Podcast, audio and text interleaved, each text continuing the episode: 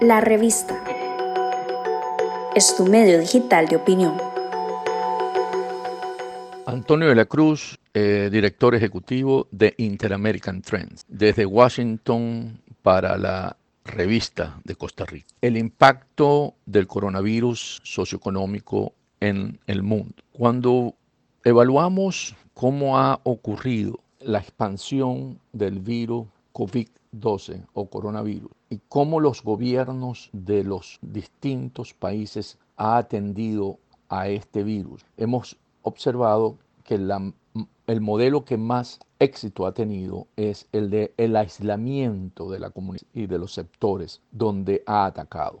Empezó en Wuhan, en China, diciembre 2019, y China tomó la decisión de cerrar todas las áreas cercanas a la ciudad y, los, y las distintas ciudades. Y así el gobierno de China enfrentó esta crisis con un gran control social, con manejo de la información de la gente a través de los móviles, ¿verdad? En la que sabía dónde se encontraba cada quien y el aislamiento de la población. En ese sentido, tuvo un gran impacto en la economía china porque paralizó a la gran fábrica ¿verdad? mundial de productos. En ese sentido, por supuesto, también afectó al consumo de energía, ¿verdad? No, al no, a no producirse el movimiento de la economía y el traslado de las personas y de los productos. Entonces vimos cómo la demanda en China se contrajo en cuanto al consumo de petróleo y el estimado es que el periodo de China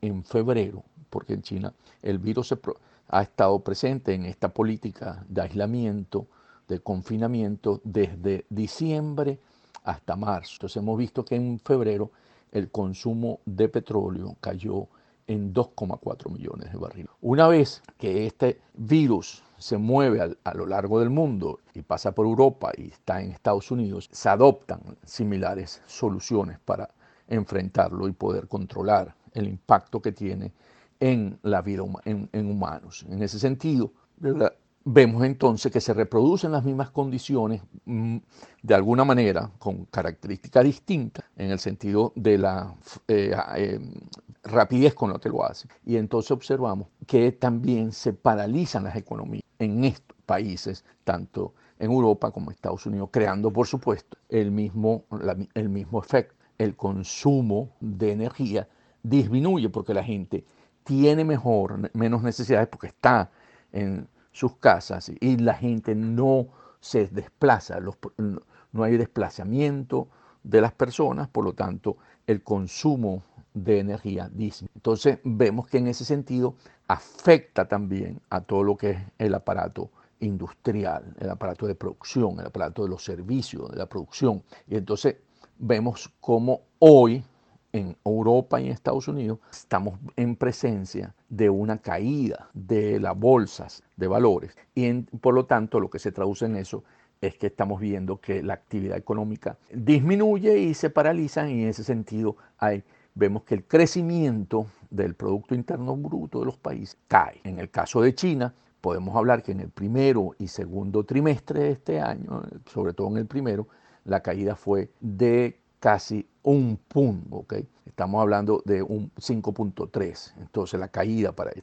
En el caso de Estados Unidos, ¿verdad? Podemos decir que ya todas las evaluadoras eh, manifiestan que eh, Morgan Stanley considera, por ejemplo, como base cero una recesión mundial, con una caída del PIB de 0,9% este año. La otra otro de los grandes firmas como Goldman Sachs también pronostica el desplome del crecimiento económico en 1,25 y Standard Poor's Global espera que caiga un 1% a 1.5 este año. Entonces estamos hablando que en el segundo trimestre en Estados Unidos la caída va a ser más o menos alrededor de 7 a 8 puntos y en el tercero casi a 11. Entonces, porque es donde impacta mayormente, porque estamos hablando de que en Estados Unidos apenas estamos entrando al pico y entonces se está hablando de unos tres meses más, por lo menos tres, cuatro meses más de, de ¿cómo se llama?, de impacto.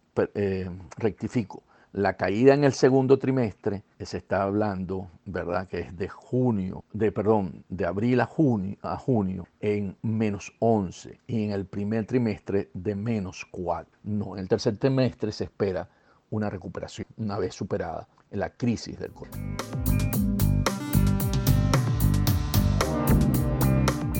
¿Cómo se ve esto en América? En América Latina el impacto es igual porque las mismas medidas se han tomado. Se ha, paralizado, ¿verdad? Se ha tomado la decisión del confinamiento de las poblaciones y entonces vemos que el aparato productivo. Entonces tenemos que en, en toda la América Latina eh, va a haber una contracción y por lo tanto vamos a entrar entonces a un periodo en el 2020 donde vamos a ver pérdida de puestos de trabajo, a nivel mundial, a pesar de las medidas que han tomado los bancos centrales del grupo de los G7, inyectándole liquidez a la economía y bajando, ¿verdad? Produciendo paquetes y bajando los intereses del Banco Central, que en Estados Unidos ya están casi. Ah, también se está buscando cómo paliar esta situación con unos eh, asignación de dinero a cada persona que está registrada en un trabajo en Estados Unidos. ¿Qué quiere decir esto? Que pertenezca a una nómina y por lo tanto el Estado puede subsidiar, puede eh, enviarle un cheque a su casa. Los trabajos informales como Uber, por supuesto, no gozarían. En el caso de América Latina, donde la población informal, que en el trabajo informal es muy alta, ellos van a tener dificultades porque ellos dependen del día a día, de lo que consiguen para poder eh, llevar comida a la casa. Entonces, aquí básicamente el coronavirus lo que ha provocado es que para poder acabar con ella, un gran choque económico, se ha utilizado un gran choque económico para evitar las consecuencias en los seres humanos. Y en ese sentido, las economías van a alterar en una... Entonces, debemos preparar que en el tercero y último trimestre deberíamos ver una expansión económica por el dinero que hay en la economía, pero sin embargo las pequeñas y medianas empresas van a tener dificultades para arrancar, a pesar de tener un dinero disponible por la pérdida de los puestos de trabajo de la gente. Entonces, debemos esperar un año con una baja con una contracción económica y con un, eh, un, estado social en el que los países van, los gobiernos van a tener que asumir ese costo si no quieren crear mayor número de pobreza en la región.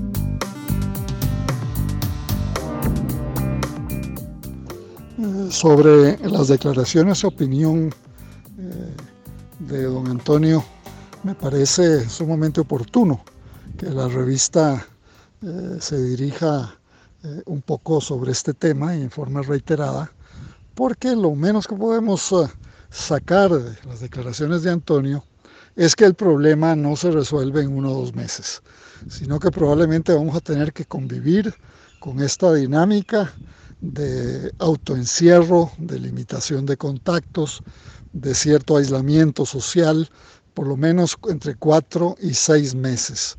Y eso si nos va bien, si las autoridades han tomado las medidas eh, que corresponden, la ciudadanía hace caso, eh, no tanto obedece, sino que hace caso desde el punto de vista consciente para limitar la propagación de este virus que eh, yo diría ya hoy es planetario y nunca antes eh, habíamos visto la velocidad de la propagación y la multiplicación de contagio y de enfermos que están todos los días cayendo.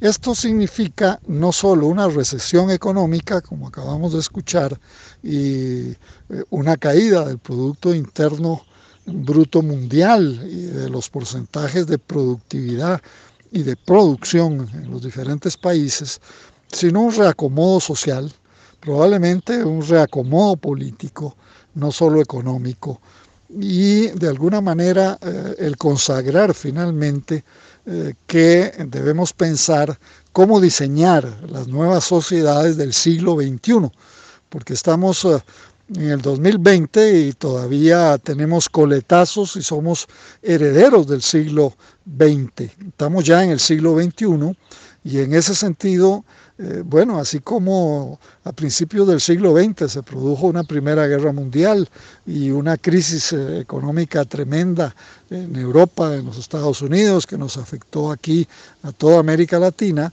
pues lo mismo va a suceder en el siglo XXI Y yo, pensando, siendo optimista, eh, creo que probablemente este socollón o este terremoto que estamos eh, ya viviendo eh, nos va a servir como motivación, más que excusa, como motivación, como lanzamiento para la posibilidad de que nos adecuemos en nuestro modelo actual de democracia, en nuestro modelo actual de seguridad social, en nuestro modelo de repartición de la riqueza, reducción de la pobreza y aumento de oportunidades para todos.